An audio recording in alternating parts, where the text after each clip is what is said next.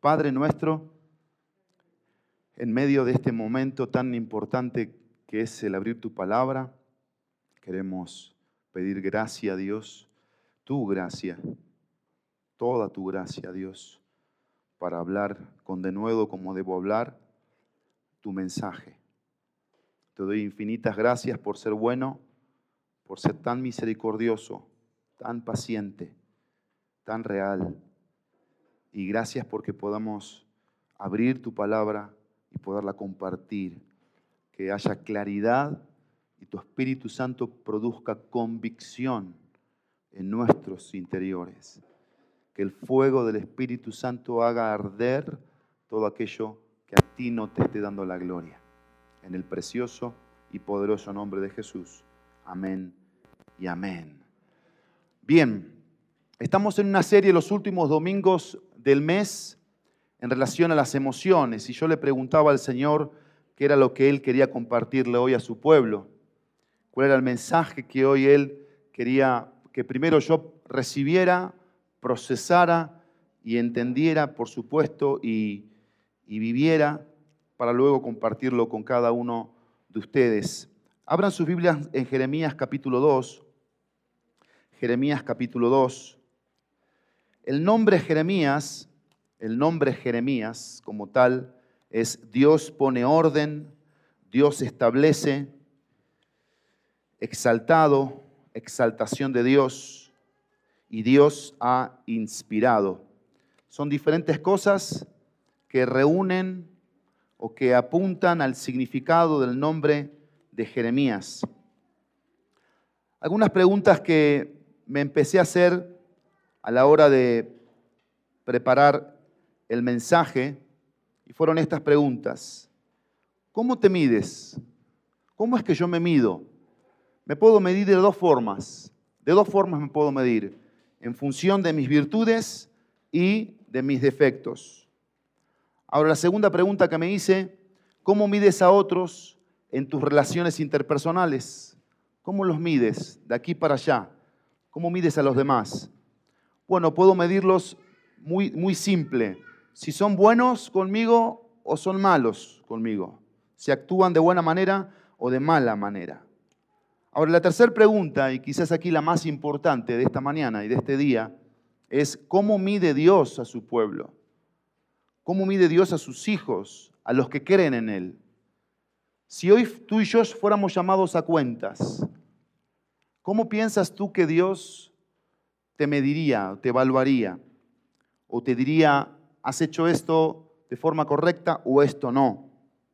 El mensaje tiene un título y el título es Dios me llama a Él. Ese es el título del mensaje de hoy para aquellos que les gusta tomar apuntes. Dios me llama a él. Leí algo acerca del profeta que me llamó mucho la atención. A diferencia del sacerdote, el sacerdote tenía diferentes responsabilidades de parte de Dios, pero se podía ver de repente como una zona cómoda el sacerdote, no así el profeta. El profeta tenía una vida de mucho sufrimiento y esto anoté acerca del profeta.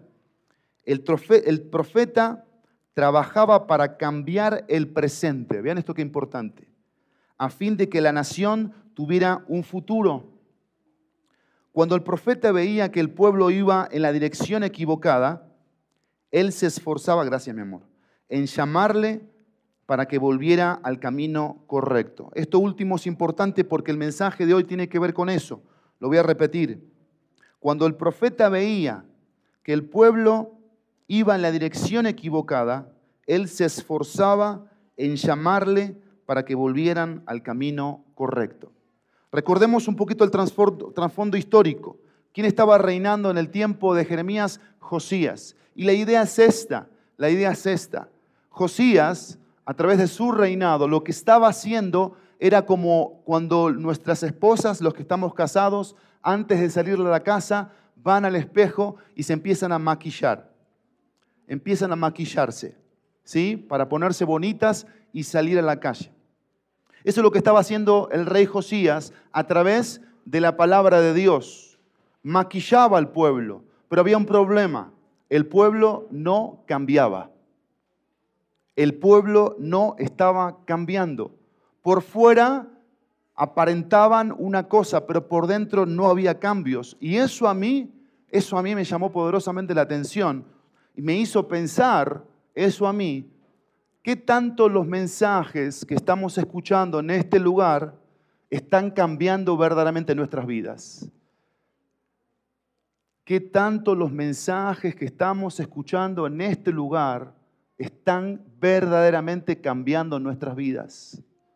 ¿O será que, como Josías, estamos siendo maquillados domingo a domingo para salir de este lugar con un maquillaje que en la noche me lo quito y no está haciendo ningún efecto real, genuino en mi interior.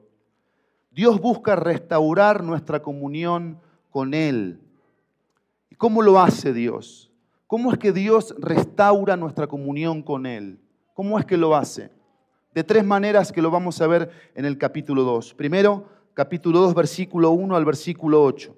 Yo, como les dije, voy a leer en la 60.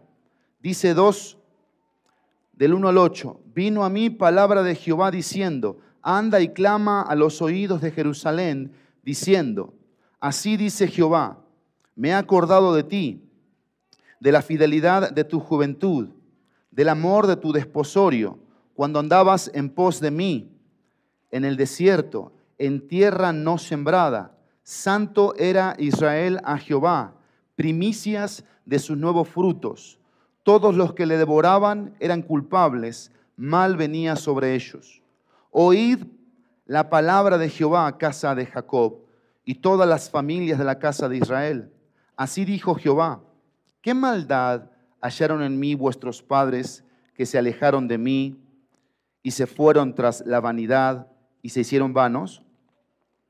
Y no dijeron, ¿dónde está Jehová que nos hizo subir de la tierra de Egipto, que nos condujo por el desierto, por una tierra desierta y despoblada, por tierra seca y de sombra de muerte, por una tierra por la cual no pasó varón, ni allí habitó hombre? Y os introduje en tierra de abundancia, para que comieseis su fruto y su bien. Pero entrasteis y contaminasteis mi tierra e hicisteis abominable mi, mi heredad. Los sacerdotes no dijeron, ¿dónde está Jehová? Y los que tenían la ley no me conocieron. Y los pastores se rebelaron contra mí. Y los profetas profetizaron en nombre de Baal y anduvieron tras lo que no aprovecha. Lo primero, ¿cómo es que Dios nos llama a la restauración? Con su clamor. Dios a través del profeta va a traer un clamor hacia nosotros. Este clamor tiene que ver con dos cosas. Primero, con traer a nuestra memoria, con hacernos recordar. Y segundo, con la reflexión. Vamos a ver lo primero. Este clamor nos recuerda cómo era mi relación con Dios y antes y cómo es hoy. Y si tú ves en este pasaje de los primeros versículos, sobre todo el versículo 2 y versículo 3, vas a ver una figura de un matrimonio, de un matrimonio. Y Dios se pone ahí eh, en esa figura, o pone al pueblo en esa figura de esposo y esposa. Y va a mencionar cuatro cosas ahí. Fidelidad, amor, intimidad y santidad. Y el recuerdo, el recuerdo al que Dios los está llamando a que pensaran, era cómo era antes la relación del pueblo con Dios. Lo primero era fiel, dice el versículo, versículo 2. Así clama a los oídos de Jerusalén diciendo, así ha dicho Jehová, así dice Jehová, perdón, me he acordado de ti, de la fidelidad de tu juventud. Y recuerden esto, que Dios nunca iba a demandar algo que Dios no diera. ¿Qué estaba demandando Dios o qué estaba haciéndoles recordar Dios? La fidelidad. Porque Dios es fiel. Dios hizo un pacto de fidelidad con su pueblo. Acompáñenme rápidamente a Oseas. Oseas, capítulo 2.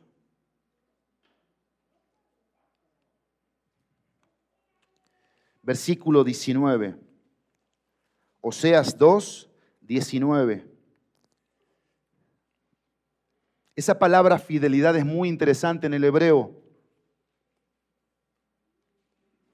Dice Oseas 2.19, y te desposaré conmigo para siempre, te desposaré conmigo en justicia, juicio, benignidad y misericordia. La palabra que aparece en Jeremías 2.2 como fidelidad es la palabra gesed y habla de amor leal, un amor firme o fiel.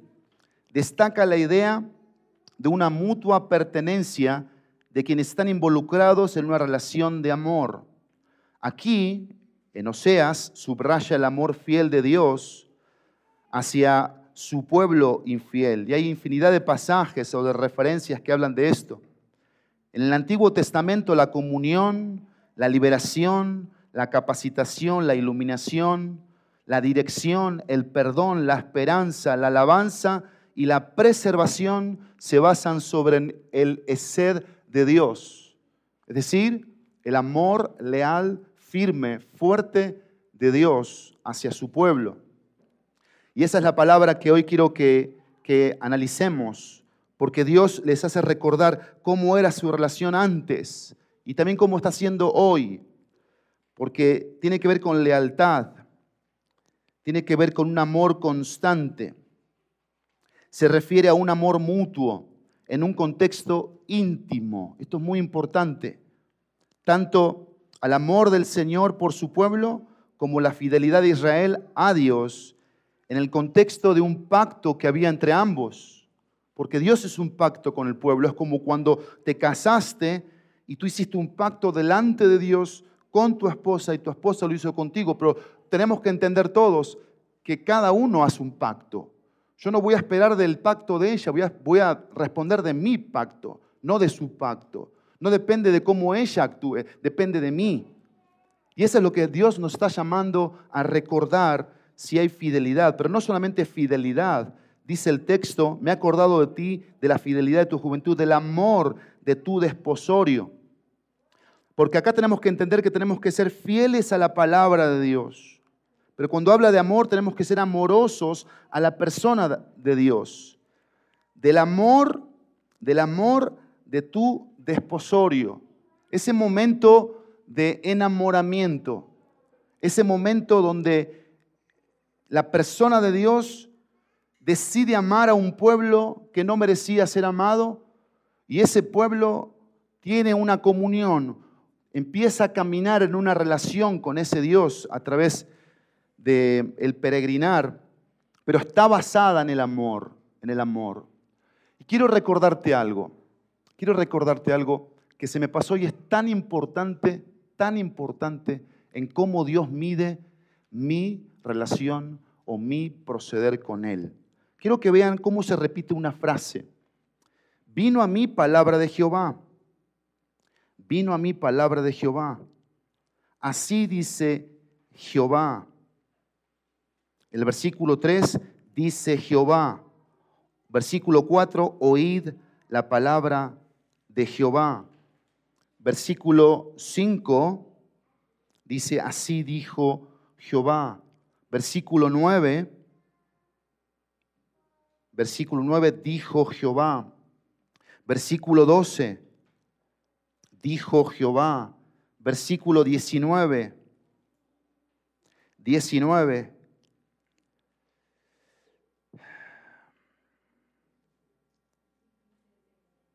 Dice el Señor, o Jehová de los ejércitos, dice el Señor exactamente, Jehová de los ejércitos. Versículo 22. Dijo Jehová el Señor en la parte final. Y versículo 29. Dice Jehová, dice Jehová. Ve las veces, yo conté 11 veces, 11 veces que se repite una frase, se repite una frase. Porque la fidelidad, la fidelidad va a venir de nuestra, nuestra entrega a la palabra de Dios. Yo no puedo ser fiel a un Dios al que no le presto atención a su palabra, donde su palabra está olvidada o no está atesorada en mí. Van a haber otros, otros amantes que aparezcan en mi vida y me van a coquetear y con sus palabras eh, halagadoras me van a seducir para que yo vaya tras ellos. Esa es la idea aquí, de este contexto. Tenemos que siempre entender que Dios es fiel y Dios está llamándonos a eso. Amorosa, fiel a su palabra, amorosa a su persona, íntima en lo privado. Dice el versículo, eh, el versículo 2, vean lo que dice. Cuando andabas en pos de mí. ¿Qué frase esa? Cuando andabas, el versículo 2, en pos de mí. Ahí está hablando de intimidad, de un pueblo que anda en pos de su Dios, de ese ser que lo invita a una relación de amor, de fidelidad. Pero no solamente fiel a su persona, amoroso a su palabra, a su persona íntima en lo privado, sino también santa en las primicias, porque dice el versículo 3, santo era Israel a Jehová. Y vean cómo se ve la santidad aquí. Vean cómo se ve la santidad. Primicia de sus nuevos frutos.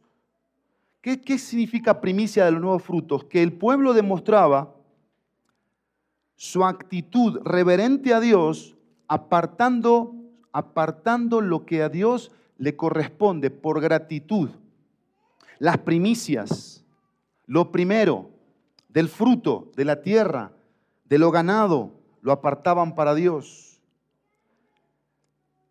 Esto es, muy importante porque hoy tenemos que recordar nosotros si estamos siendo fieles, fieles a la palabra, si estamos amando a la persona de Dios, si nuestra relación con Dios es íntima, si pasamos tiempo en lo privado con Dios, y si hay santidad, para con Dios, si estamos apartando lo que a Dios por gratitud le corresponde y si nos estamos apartando para Dios. Pero no solamente recordar, sino también reflexionar. ¿Qué tenemos que reflexionar? Recordamos cómo era mi relación con Dios y cómo es hoy. ¿Qué debo reflexionar? Sobre cómo es Dios conmigo y quién es Dios para mí. Hoy te quiero preguntar, ¿cómo es Dios contigo? ¿Qué es Dios para ti? ¿Qué es Dios para ti? Versículo 4 y versículo 5. Oíd la palabra de Jehová, casa de Jacob y todas las familias de la casa de Israel. Así dijo Jehová, ¿qué maldad hallaron en mí vuestros padres que se alejaron de mí y se fueron tras la vanidad y se hicieron vanos? Lo primero que tenemos que reflexionar es cómo es Dios conmigo, porque dice el texto aquí, dice el texto que Dios pregunta a las familias de Jacob y de Israel, ¿qué maldad hallaron en mí vuestros padres? ¿Nos podemos imaginar este cuadro aquí? El profeta Jeremías, voz de Dios, no de hombres, diciéndole a un pueblo al que le había dado una relación de amor, de fidelidad, de provisión, de protección, que vieran algo malo en él. Esto es reflexión. Porque, ¿cómo es Dios conmigo? Dios es extraordinario. Dios es justo. Dios es fiel. Dios es perfecto. Dios no se equivoca. Dios no llega tarde. Dios cumple. Dios es paciente conmigo. Dios es compasivo. Ahora, lo segundo que quiero que veamos, lo que dice el versículo 5. ¿Qué maldad hallaron en mí vuestros padres que se alejaron de mí y se fueron tras la vanidad y se hicieron vanos? Porque lo segundo que tenemos que reflexionar es, ¿por qué me alejo de Dios? Pero tenemos que entender que no es solamente me alejo de Dios y me quedo en la nada. No, me alejo de Dios y dice que voy tras lo vano y que me hago vano. Eso es lo que sucede cuando me alejo de Dios, cuando no estoy cerca de lo que a Dios le interesa, de lo que Dios me pide, yo voy tras la vanidad. ¿Qué es, lo, qué es la vanidad? Todo aquello que no tiene sentido en relación a la voluntad de Dios, a las cosas vanas, vacías, huecas. ¿Por qué nos alejamos de Dios? ¿Qué estamos viendo malo de Dios que en la semana pasamos simples minutos en lo privado con Él? Que las primicias no son primicias hoy. están siendo otro tipo de cosas. Pero lo tercero, ¿cuál es mi vanidad? Vean lo que dice el versículo 5. Se alejaron de mí y fueron tras la vanidad y se hicieron vanos. Lo tercero que quiero que nos preguntemos en esta mañana es, ¿cuál es mi vanidad?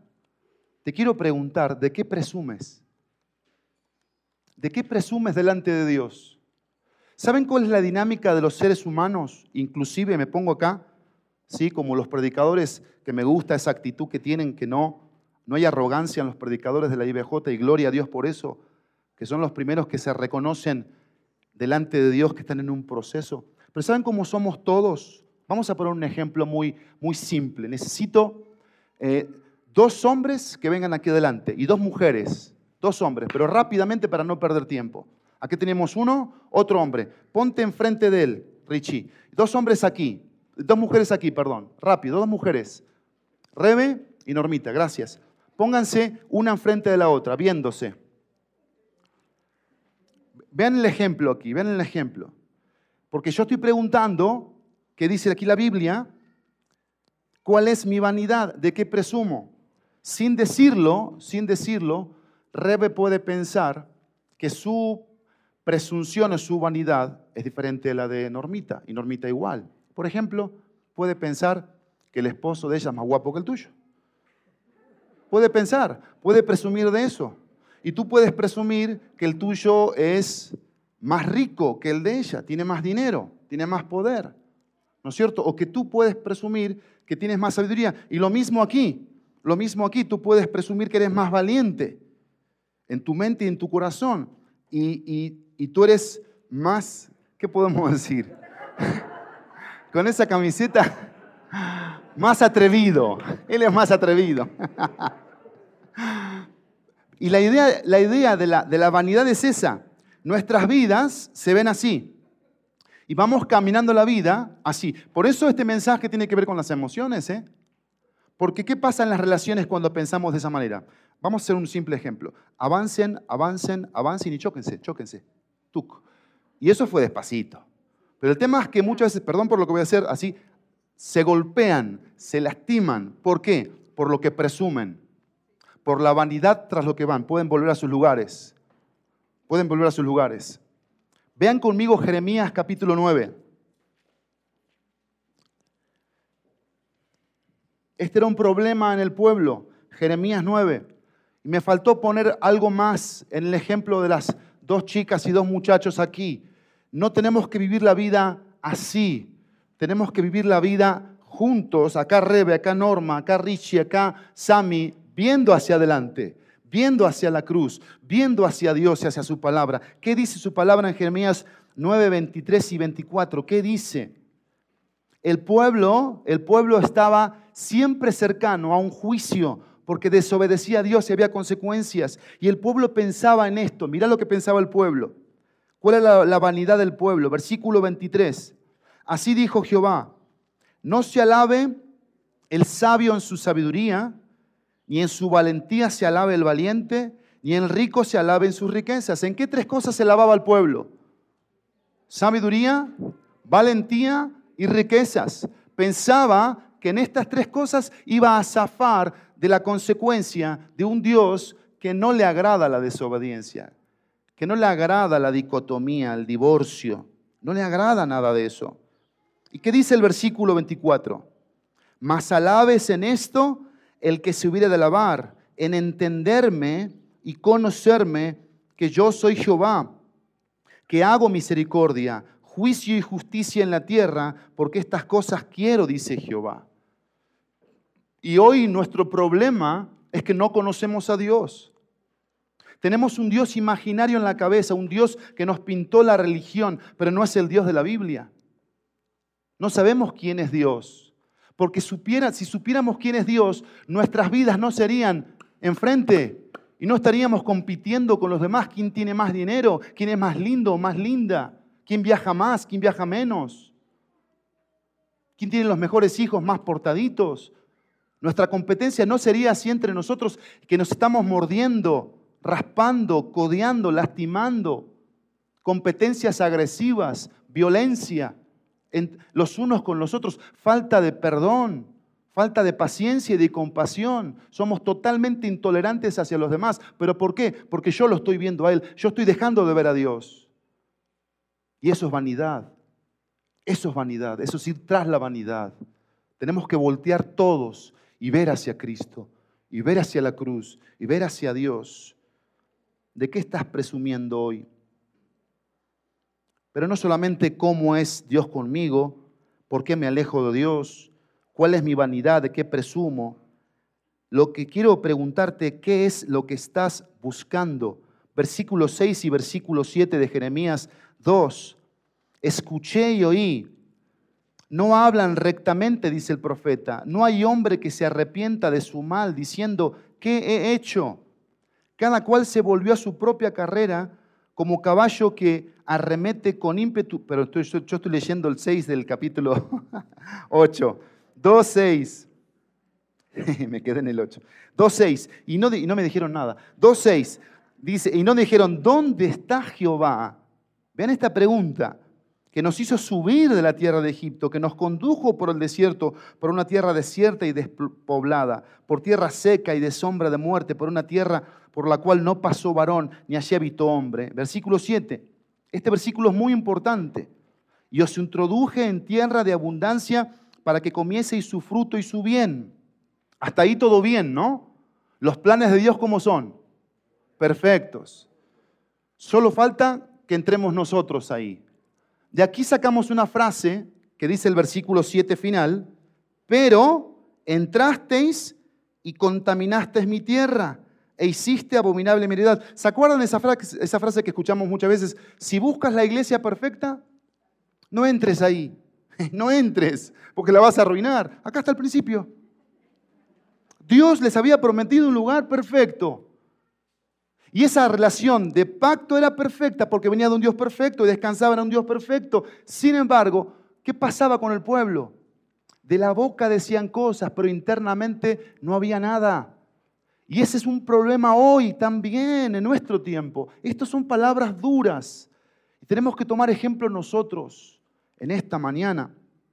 Porque la pregunta es, ¿qué es lo que estoy buscando? Dos veces pregunta, ¿dónde está Jehová? ¿No preguntaron eso? ¿Dónde está Dios? En, el versículo 8, los sacerdotes no dijeron, ¿dónde está Jehová? Los que conocían la ley, vean lo que dice ahí, no me conocieron tenían ley, pero no tenían relación. No tenían relación, eran fariseos. Y podemos ser fariseos tú y yo en esta mañana, que tenemos ley, pero no hay relación con ese Dios. Ahora, el versículo 8, la última reflexión, ¿de qué cosas me quejo? Primero, ¿cómo es Dios conmigo en la reflexión? ¿Por qué me alejo de Dios? ¿Cuál es mi vanidad? ¿De qué cosas presumo? ¿Qué es lo que estoy buscando? ¿Dónde estoy? ¿Hacia dónde voy? Cuando yo entro a un lugar, ¿qué sucede? ¿Qué pasa? Cuando tú entras a un lugar, ¿lo bendices o lo maldices? Cuando te invitan a comer, ¿eres de los que hablan mal de otros o los que hablan bien de otros? Cuando andas ahí con tus propios pensamientos, ¿estás pensando cosas buenas para hacerle a los demás o estás maquinando cosas que evidentemente no vienen de la fuente santa? Y si hay algo que decir, díganlo por favor públicamente para que todos escuchemos. Quiero saber. ¿Alguien quiere decir algo de esto? Pueden hablar, ¿eh? porque es un culto este, participativo. ¿Alguien quiere decir algo? ¿Alguien quiere decir algo a esto? ¿Seguro? Porque vi ahí un comentario, entonces quiero escuchar. Si hay algo que decir, díganlo. O que entonces no hagamos ese tipo de cosas. No las hagamos. Porque ese tipo de cosas no, no son, no, no vienen a esto. No alimentan esto. Todo lo contrario. Todo lo contrario. No hagamos ese tipo de cosas. Cosas buenas, pero que parecen malas. Porque quizás el comentario no fue malo pero no lo hagas, porque eso no viene de una fuente sana. Versículo 8. Los sacerdotes no dijeron, ¿dónde está Jehová? Y los que tenían la ley no me conocieron. Y los pastores se rebelaron contra mí, los profetas profetizaron en nombre de Baal y anduvieron tras lo que no aprovecha. Ven aquí la actitud. Quiero que veas esta frase, por favor. Vean lo que dice el versículo. Y los pastores se rebelaron contra mí. Rebelión. Subraya rebelión. Porque la rebelión es falta de gratitud. Y mi pregunta es, ¿de qué cosas me quejo? Vean lo que dice el versículo 8 al final, por favor.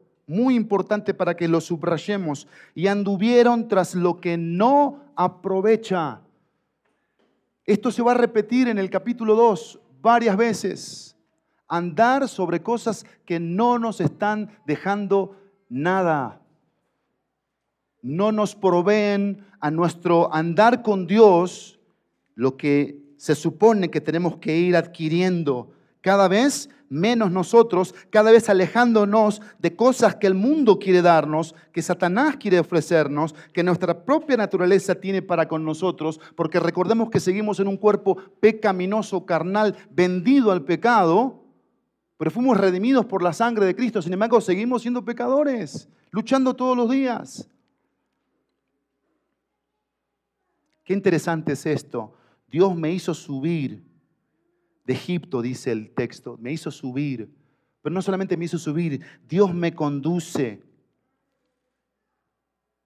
Y quiero decirte una frase que noté aquí. Yo me convierto en lo que busco. Por eso somos como somos. Por eso eres como eres. Porque te has convertido en lo que tú has buscado.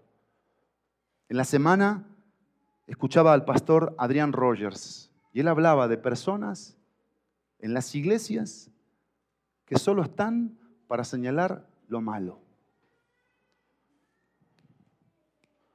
Pero no han ganado un alma para Cristo.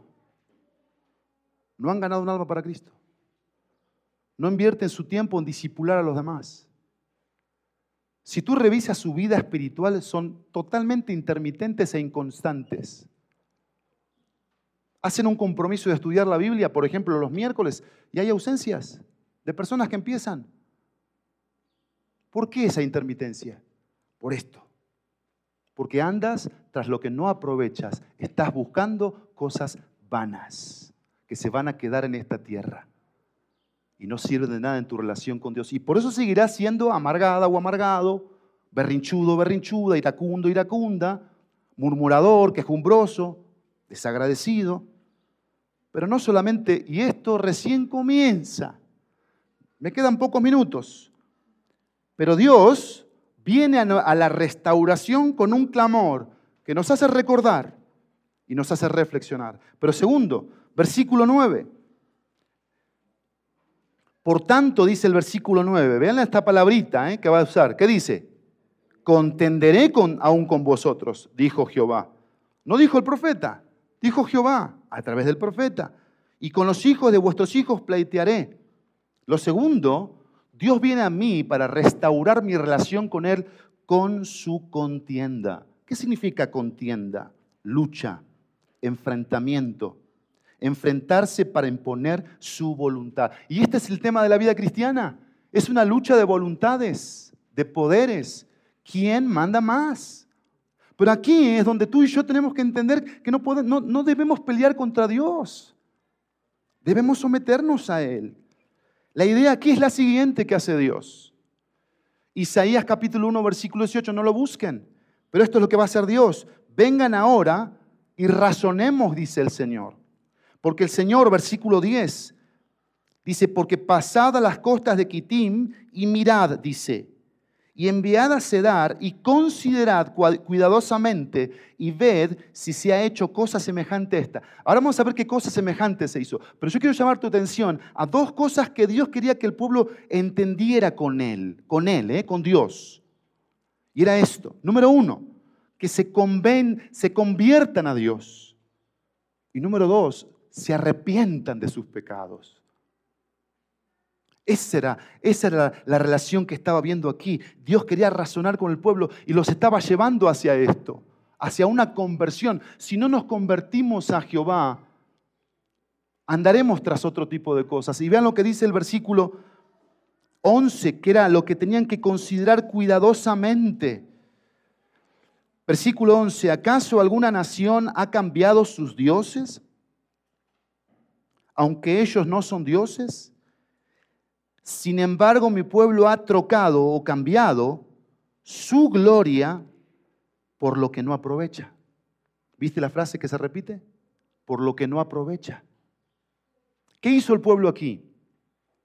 ¿Qué hizo el pueblo aquí? Cambió a Dios. Cambió a Dios. ¿Tú te puedes imaginar eso? Porque dice el versículo, el versículo este, 12, espantaos cielos sobre esto. ¿Sobre qué? Sobre cambiar a Dios por otras cosas. Usa espantaos y horrorizaos, desolaos en gran manera, espanto, miedo súbito y muy intenso, horror, sentimiento de gran miedo y repulsión causada por algo terrible o repugnante, desolación, sensación de hundimiento o vacío provocado por una angustia, dolor o tristeza grande, terrible. Eso le dice Dios a los cielos. Sobre esto dice. ¿Sobre qué? Versículo 13. Porque dos males ha hecho mi pueblo y sobre esto contiende Dios. Las otras versiones, dos pecados, dos errores. Sobre esto contiende Dios. Sobre esto va a luchar contigo y conmigo en esta mañana. ¿Sobre qué cosas? Dice el versículo, dos males ha hecho mi pueblo. ¿Qué hicieron? Me dejaron a mí fuente de agua viva y cavaron para sí cisternas, cisternas rotas que no retienen agua. ¿Qué deberían considerar cuidadosamente? Habían cambiado a Dios por otros dioses. Y aquí hay un énfasis importante. Cambiaron la gloria de Dios por lo que no aprovecha. Lo vimos en el versículo 11, lo vimos en el versículo 8. Ahora, acá la palabra para, para entender o pensar es dejar, que es abandonar, que es soltar, que es olvidar. ¿Qué pasa cuando cambio a Dios por otros dioses que no aprovechan? ¿Qué pasa? Miren lo que dice la palabra de Dios. Dejo a Dios fuente de agua viva. Jeremías 17:13 dice, oh Jehová, esperanza de Israel, todos los que te dejan serán avergonzados, y los que se apartan de mí, dice Dios, serán escritos en el polvo, porque dejaron a Jehová manantial de aguas vivas. Y aquí está hay algo, aquí hay algo esperanzador para ti, para mí. Versículo 14 de Jeremías 13, capítulo 17. ¿Qué dice? Sáname, oh Jehová, y seré sano. Sálvame y seré salvo. ¿Qué más necesitamos aparte de Dios? Es la pregunta. ¿Por qué lo dejamos a Dios? ¿Por qué nos vamos tras otras cosas? Salmo 36, 9 dice, Salmo 36, 9, porque contigo está el manantial de la vida, en tu luz veremos la luz. ¿Qué es lo que dice Juan 4, 14? El Evangelio de Juan 4, 14, más el que bebiere del agua que yo le daré, no tendrá sed jamás, sino que el agua que yo le daré será en él una fuente de agua que salte para vida eterna. Pero como vimos en un momento, no es que solamente me alejo de Dios y me quedo en nada. Me alejo de Dios y voy tras la vanidad y me convierto en algo vano. ¿Qué pasaba aquí? Versículo 13, dos males. El primero, dice el versículo 13, me dejaron a mí, fuente de agua viva. Por eso tenemos muchas veces esa apatía a las cosas de Dios. Por eso no despertamos a lo que Dios nos llama a ser. Sal, luz, diferentes. Y queremos, queremos ser cristianos que podamos estar en todos lados sin que pase absolutamente nada. Sin que no nos digan, ah, tú eres cristiano porque te comportas de esta forma. cabos, cisternas rotas que no retienen, dice el texto. Y cavaron cisternas, cisternas rotas que no retienen agua. esfuerzos vanos, consecuencias seguras. Tú vas a ver desde el versículo 14 al 16 consecuencias. Había una necedad arraigada, versículo 17 y 18. Vean lo que dice el versículo 17. ¿No te acarrió esto el haber dejado a Jehová tu Dios cuando te conducía por el camino? ¿Qué les acarrió? Versículo 14. ¿Es Israel siervo? ¿Es esclavo? ¿No habían sido salvados para eso? Pero en eso se convirtieron, porque sus enemigos les tenían así, oprimidos, tanto Egipto como Asiria. Ahora, enfrentando la causa aquí, versículo 19. Porque Dios es tan hermoso, es tan precioso. Versículo 19. Tu maldad te castigará y tus rebeldías te condenarán. Sabe pues y ve cuán malo y amargo es haber dejado a Jehová, tú a Jehová tu Dios, y faltar mi temor en ti, dice el Señor Jehová de los ejércitos. Vean lo que dice el versículo 18. ¿Qué tienes tú en el camino de Egipto para que bebas agua del Nilo. Iban a beber agua del lago de Juriquilla, teniendo las aguas azules de las cascadas de Chiapas. Un ejemplo simple. Aguas podridas, sucias. Esas aguas iban a beber, teniendo las aguas de fuentes que venían y venían y venían, las dejaban. Y el versículo 19 dice, Ve cuán malo y amargo es el haber dejado tú a Jehová tu Dios. Y aquí está parte de la causa. Si dejar a Jehová y faltar mi temor en ti, dice el Señor Jehová de los ejércitos. Dios aquí confronta la rebeldía y la maldad, el abandono del Señor. El énfasis aquí es, ve cuán malo y amargo es el haber dejado al Señor. Ausencia del temor cuando no temo al Señor, soy propenso a cualquier mal. Pero también hay un cinismo descarado, porque tú vas a ver en el versículo 20 hasta el versículo 24 que es, había un cinismo en el pueblo terrible. Dice el versículo 20, no serviré. Versículo 21, te planté como escogida. ¿Cómo pues te has vuelto en sarmiento de vida extraña, aunque te laves con lejía, que era una, especie de, jabón especial para blanquear y quitar las, las inmundicias, y amontones jabón sobre ti, la mancha de tu pecado permanecerá aún delante de mí, dijo Jehová el Señor. Pero ven lo que dice el versículo 23. ¿Cómo puedes decir, no soy inmunda? Nunca anduve tras los baales. ¿Qué le dice Dios? Mira tu proceder en el valle conoce lo que has hecho. Y Dios va a decir cosas terribles aquí. El ejemplo que usa es de animales en celo, que fácilmente ceden y caen en la infidelidad. Ese era el problema del pueblo. Pero ¿saben a qué nos lleva el cinismo? A diferentes cosas. Mira, insatisfacción, infructuosidad, inutilidad, porque querían lavarse con cosas que no lavaban. Inmundicia, insensatez, inmoralidad. El versículo 25 dice, guarda tus pies de andar descalzos y tu garganta de la sed, mas dijiste, no hay remedio en mí en ninguna manera.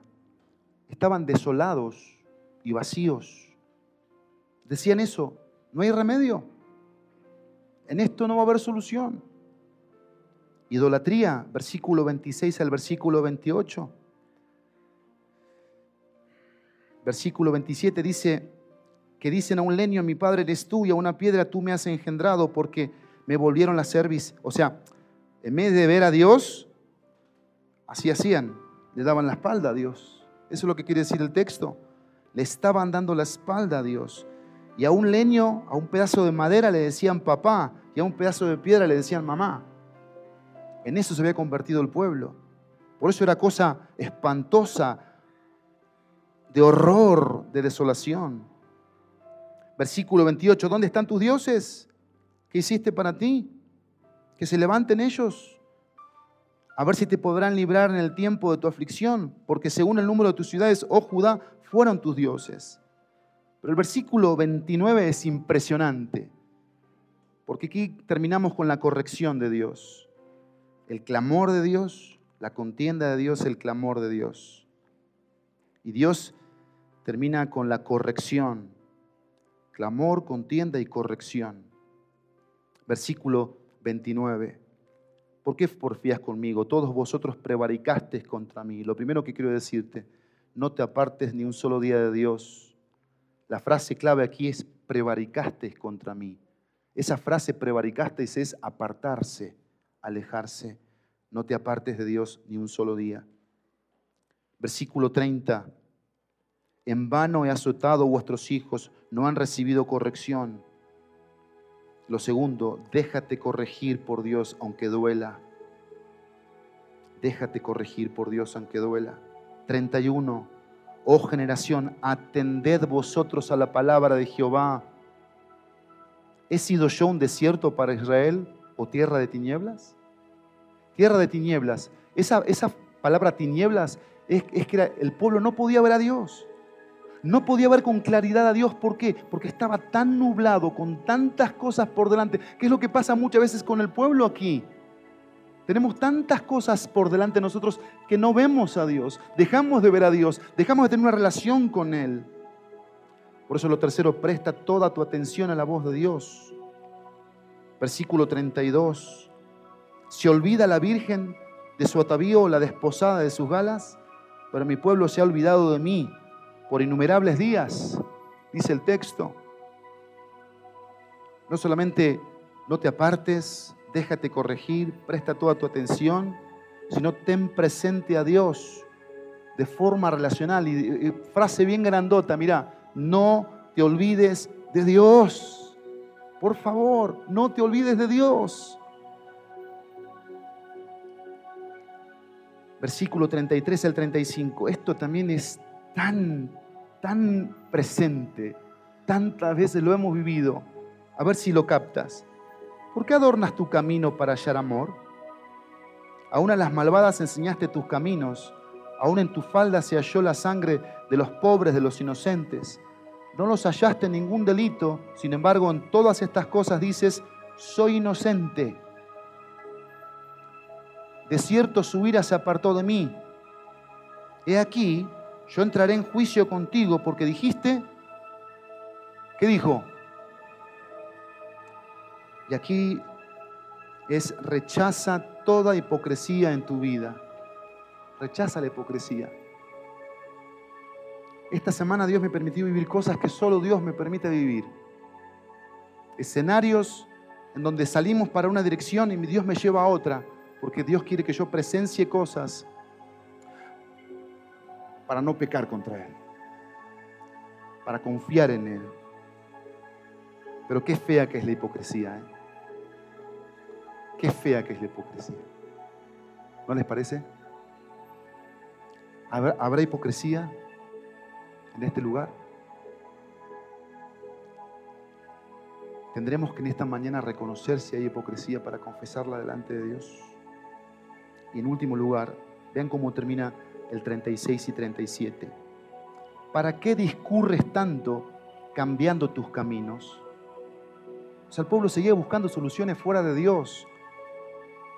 También serás avergonzada de Egipto como fuiste avergonzada de Asiria. Ven el versículo 37. También de allí saldrás, mirá, así, con tus manos sobre la cabeza. ¿Sabes qué significaba eso? Vergüenza. Vergüenza metí la pata, tomé de vuelta una mala decisión, porque Jehová desechó a aquellos en quien tú confiabas. Y mira cómo termina el capítulo. ¿Cómo termina? Y no prosperarás por ellos. Si lo pones en la NBI, dice, y no prosperarás por ellos. Si lo pones en la NBLA, y no prosperarás por ellos. Ponlo por favor en la NTV. Verán cómo dice la NTV. La última frase.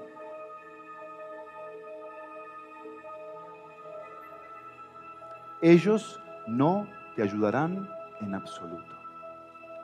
Por eso es un llamado a la comunión, a restaurar nuestra comunión con Dios, a volver a Él. Aquí es escucha el consejo de Dios siempre. Y el énfasis es, no prosperarás por ellos, por lo que no sea Dios en tu vida. La conclusión práctica. Cultiva una relación fiel, amorosa, íntima y santa con Dios. Cultiva una relación fiel, amorosa, íntima y santa con Dios. Dos, construye una relación con Dios cercana, profunda y plena. Mi esposa me mandó ayer una, dos imágenes, una de una cisterna rota y otra de un manantial de aguas cristalinas, frescas. Qué contraste, ¿no? Qué contraste. No hay nada, nada de, de parecido ninguna de las dos cosas. Pero la pregunta del millón de dólares es ¿por qué construimos cisternas rotas? Que se les filtra el agua y siempre estamos con un corazón vacío. No lo hagamos. Tenemos a la fuente de agua viva. Construyamos una relación. Pongámosle cemento con el perdón, con la restauración a esos agujeros en nuestras cisternas para que no se filtre más. Pongámosle la palabra de Dios para que quede bien protegida y esté retenida el agua de la vida, cercanía, profundidad y plenitud. Y termino. La última conclusión. Condúcete a través del consejo de Dios y no de tus pensamientos. Cultiva, construye y condúcete. Amén.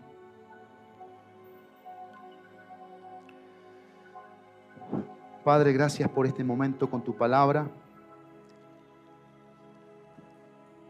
Y gracias porque ninguno de este auditorio salió corriendo al escuchar semejante mensaje. Gracias porque todos se quedaron, Dios, a escucharte. Queremos en esta hora venir a, a esta restauración contigo porque tú nos llamas a ti para saber lo que piensas, para sanar nuestro interior, para santificar nuestro ser y para señalarnos el camino. Si hay pecado en nuestros corazones, queremos pedirte perdón, Padre. Perdónanos. Gracias por clamar a nuestros oídos clamar a nuestros oídos acerca de lo que eres para nosotros, fiel, amoroso, íntimo, personal, santo. No hay nada malo en ti, Dios. Todo lo bueno está en ti, todo lo perfecto está en ti. Queremos ser alabados por conocerte, Jehová. No por cosas efímeras, sino por conocerte quién eres Dios, cómo eres, grandioso.